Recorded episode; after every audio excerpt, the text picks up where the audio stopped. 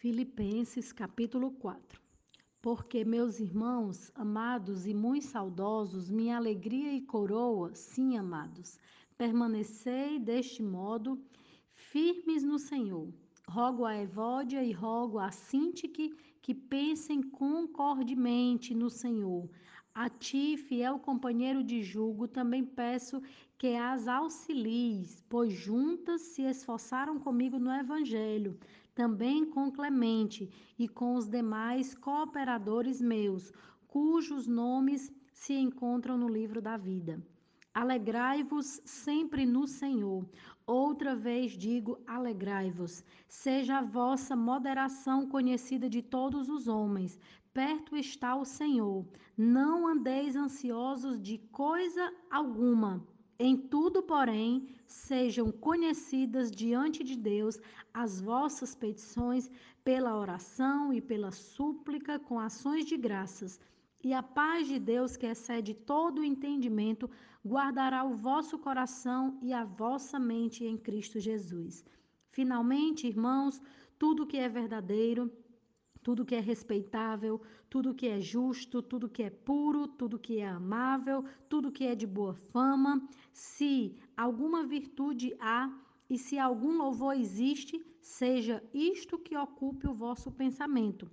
O que também aprendestes e recebestes e ouvistes e vistes em mim, isso praticai, e o Deus da paz será convosco. Alegrei-me sobremaneira no Senhor porque agora, uma vez mais, renovastes a meu favor o vosso cuidado, o qual também já tinhais antes, mas vos faltava oportunidade. Digo isto não por causa da pobreza que aprendi a viver contente em toda e qualquer situação. Tanto sei estar humilhado, como também ser honrado. De tudo e em todas as circunstâncias já tenho experiência tanto de fartura como de fome, assim de abundância como de escassez. Tudo posso naquele que me fortalece. Todavia fizeste bem, associando-vos na minha tribulação.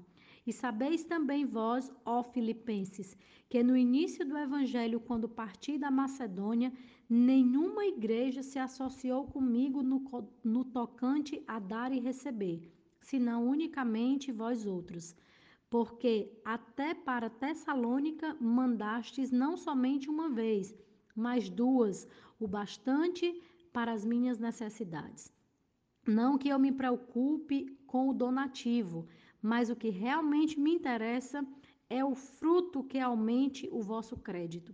Recebi tudo e tenho abundância. Estou suprido desde que Epafrodito me passou às mãos o que veio, o que veio da vossa parte como aroma suave, como sacrifício aceitável e aprazível de Deus. E o meu Deus, segundo a sua riqueza em glória, há de suprir em Cristo cada uma das vossas necessidades. Ora, o vosso Deus e Pai seja a glória pelos séculos dos séculos. Amém. Saudai cada um dos santos em Cristo Jesus. Os irmãos que se acham comigo vos saúdam. Todos os santos vos saúdam especialmente os da casa de César.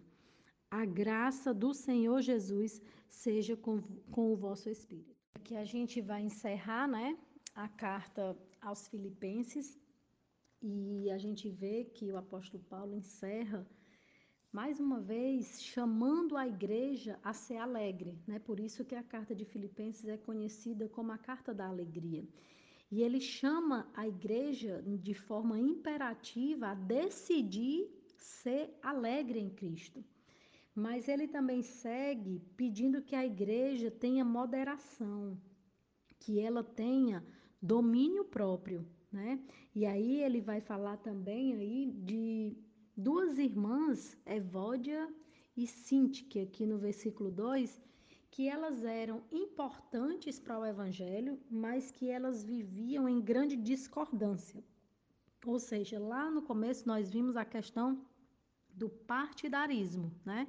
Então, o que é que ele pede? Que ajudem essas irmãs, Ele diz: oh, elas são importantes, elas me ajudaram, elas são realmente relevantes para o reino de Deus, mas elas estão confusas, elas estão discordantes. Então, eu peço que vocês auxiliem para que tudo que seja feito seja feito para o Senhor. E isso serve de ensino para a gente, né? Existem pessoas que a gente tem uma facilidade maior de se aproximar, de conversar, de fazer alguma coisa para a obra de Deus. Existem outras que são mais difíceis, que visivelmente a gente vê que fazem as coisas por interesses próprios, ou por partidarismo, ou porque quer ser reconhecida. Mas o apóstolo Paulo nos ensina aqui como a gente tratar com essas pessoas. Ó, oh, seja compassivo aí com elas e auxiliem, né, para que elas juntas se esforcem. Então, assim, serve de ensinamento para a gente, né? E aí o apóstolo Paulo, ele também nos ensina a ter moderação e ele nos ensina que a gente não deve viver ansioso, né? Foi até a mensagem de ontem. A ansiedade, ela é uma preocupação, né? A, a, preocupação, o próprio nome já diz, é uma preocupação prévia. A gente se preocupa com algo que não aconteceu ainda e que pode ser que nunca aconteça. Então, se não acontecer, a gente sofreu de graça. E se acontecer, a gente vai sofrer duas vezes. Sofreu antes e, vai sofrer quando acontecer. Então, assim, a ansiedade, por que, que o apóstolo Paulo ele fala muito sobre isso? Porque a ansiedade é como se eu não confiasse que Deus está no controle. A ansiedade é algo que eu acho que depende de mim e não de Deus. Então eu fico ansiosa, eu fico preocupada e hoje também se chama de estresse.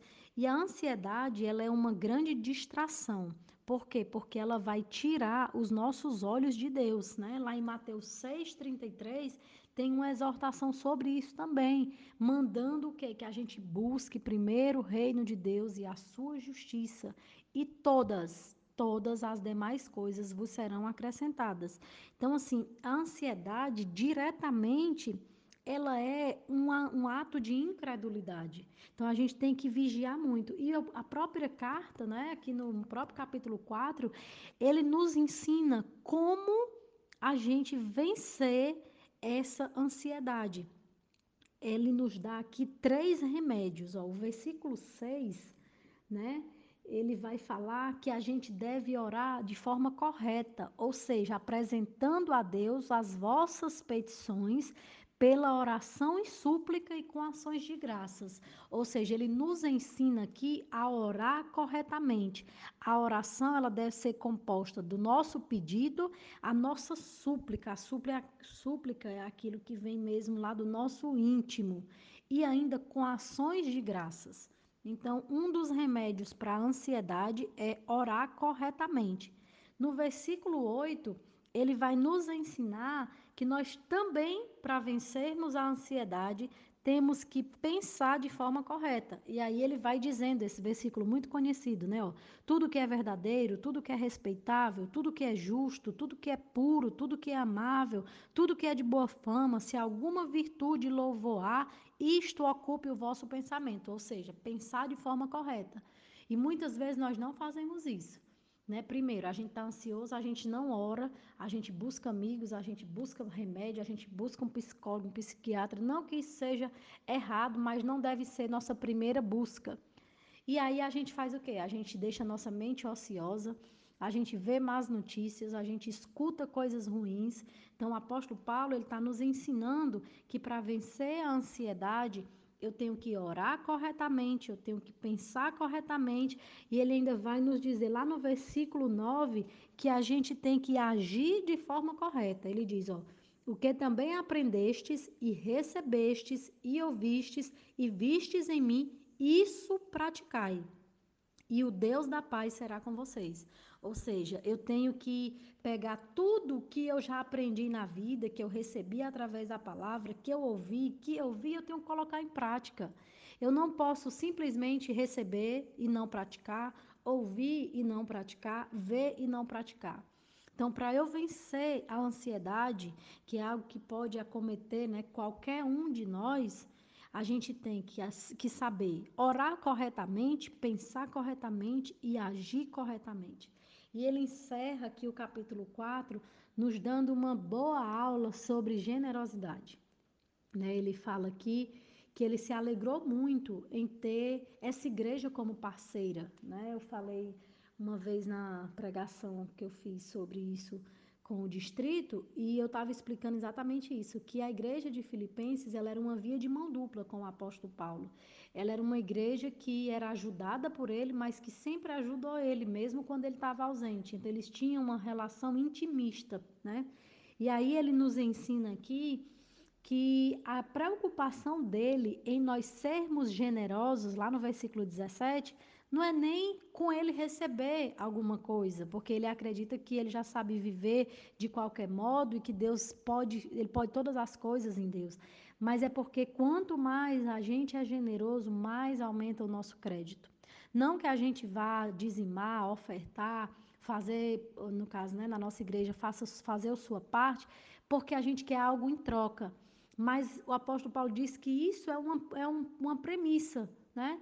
Que é, a, da forma que eu dou, isso aumenta o nosso crédito, ou seja, isso é uma semeadura. Da forma que eu plantar, é também a forma que eu vou colher. E aí ele diz ainda que essas ofertas, né, para que a gente entenda quando a gente oferta na igreja para um missionário, elas são como um aroma suave. Elas realmente servem de suprimento e elas são aceitáveis e aprazíveis ao próprio Deus. Né? Embora a gente dizime e oferte fisicamente para uma igreja, para um ministério, mas é uma forma de se tornar aceitável e aprazível diante de Deus. E aí ele encerra novamente a carta, né, fazendo uma saudação e de forma alegre nos ensinando que, mesmo em momentos difíceis, como ele estava aqui enfrentando, de prisão, de distância das pessoas que ele amava, de onde realmente ele queria estar, ele poderia ser útil, ele poderia levar alegria, levar paz, levar ensinamento, levar a palavra do Deus vivo para todas as pessoas. Então, que a gente possa é, continuar aprendendo com o apóstolo Paulo.